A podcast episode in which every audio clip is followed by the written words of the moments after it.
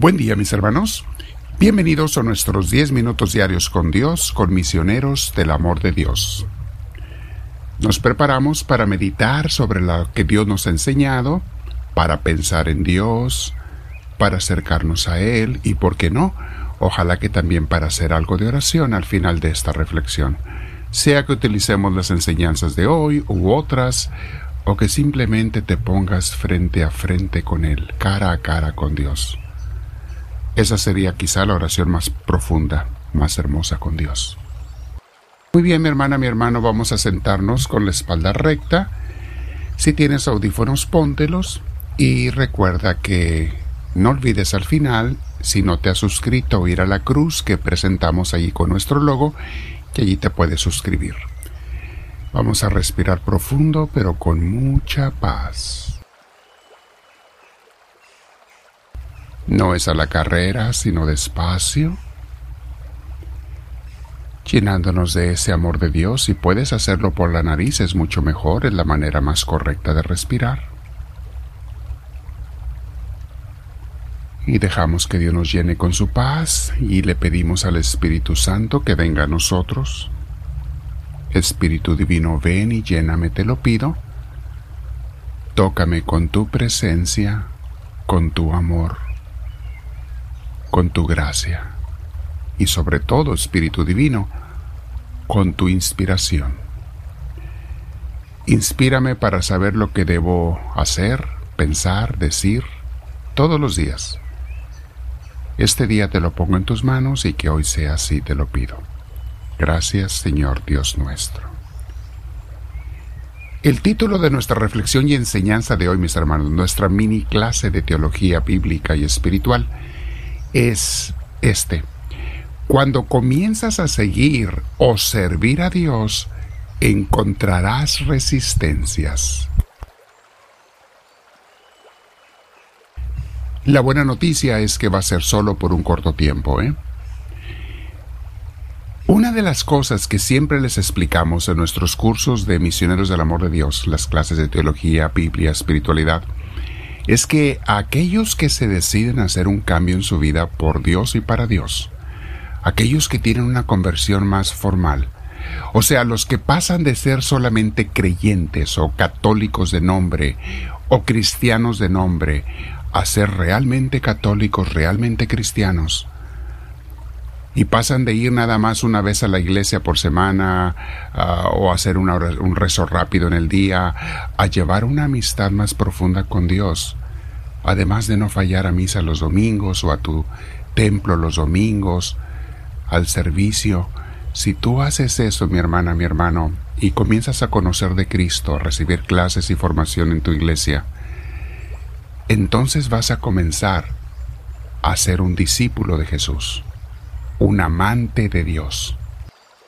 Y algo que tienes que estar preparada, preparado es que al principio vas a encontrar ataques y obstáculos de parte del enemigo, esas resistencias, porque el enemigo no se va a quedar con los brazos cruzados cuando tú te le quieras escapar de sus brazos. Te va a mandar algunas problemitas, eh, a veces desánimos eh, que no tenías antes, problemillas que te pasan, que si se te ponche una llanta, que un pleito con alguien, alguien te hace algo, eh, personas que tratan de desanimarte, a veces en tus propios pensamientos el enemigo te pone ideas negativas que te tratan de disuadir de tu nuevo compromiso y entrega con Dios. El diablo no se queda con las manos cruzadas, va a atacarte y aventarte problemitas, pero eh, la buena noticia es que eso solamente dura unos días, eh, una semana o dos, y después cuando Cristo ve que estás en serio con Él, Dios le jala la cadena al perro, así le llamo yo, al perro rabioso. Dios le jala la cadena y lo amarra para que no te haga nada, y Dios te comienza a bañar con sus bendiciones y fortalezas porque le has sido fiel.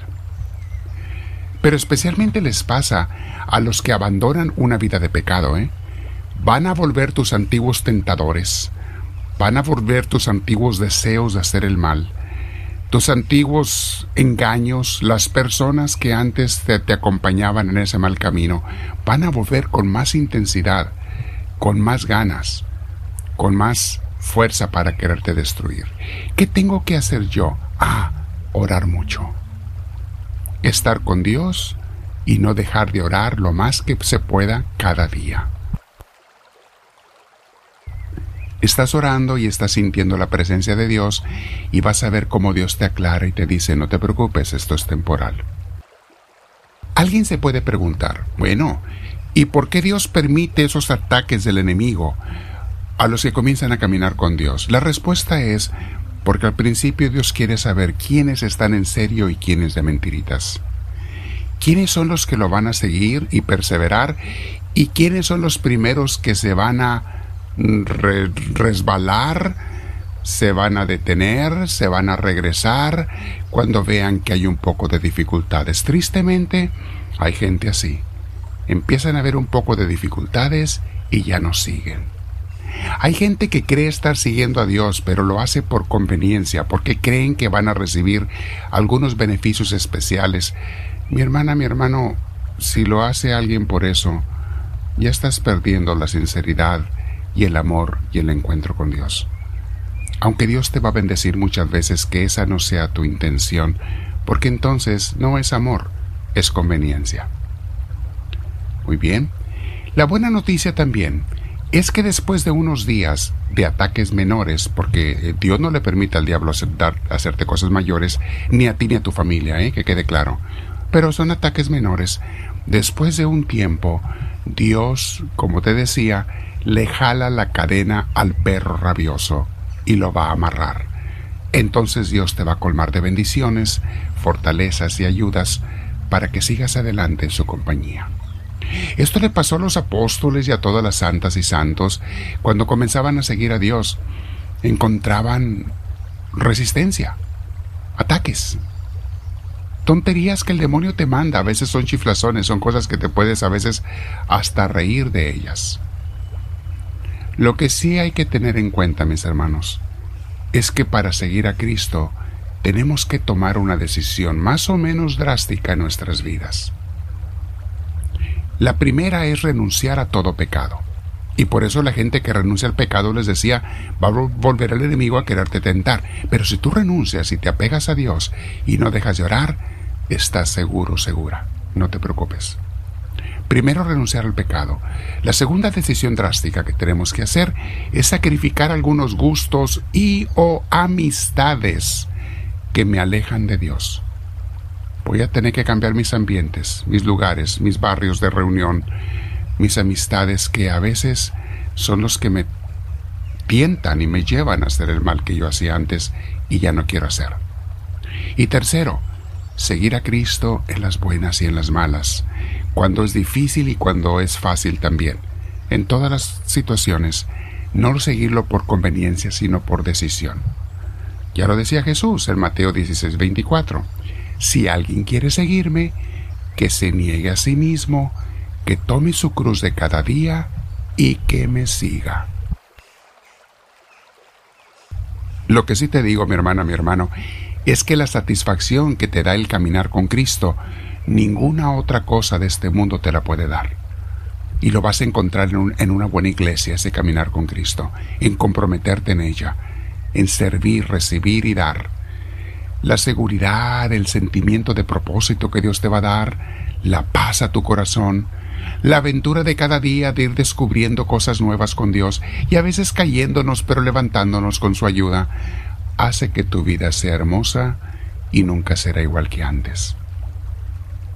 Quédate meditando en esto con Dios. Sí hay resistencia, pero vale mil veces la pena seguir a Cristo. Vale mil veces la pena entregarle tu alma y tu corazón a Dios. Y servirlo como Él le gusta que lo sirvas para ser de Él. Dile en tu oración a Dios ahora, háblame Señor, que tu siervo te escucha.